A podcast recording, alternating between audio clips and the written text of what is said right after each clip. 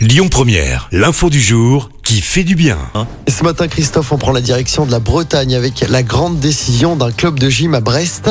Là-bas, les sportives n'ont plus à porter le juste corps depuis la rentrée. Elles portent donc une combinaison longue. Ça concerne les trois équipes des 14-17 ans. La présidente du club s'en est expliquée. On en avait marre de mettre nos filles en vitrine. On s'est renseigné dans les règlements des compétitions et on s'est rendu compte qu'en réalité, les shorts et les tenues longues étaient tout à fait autorisés. Le juste corps que l'on connaît est simplement une norme, pas une obligation. L'important est que toute l'équipe porte la même tenue.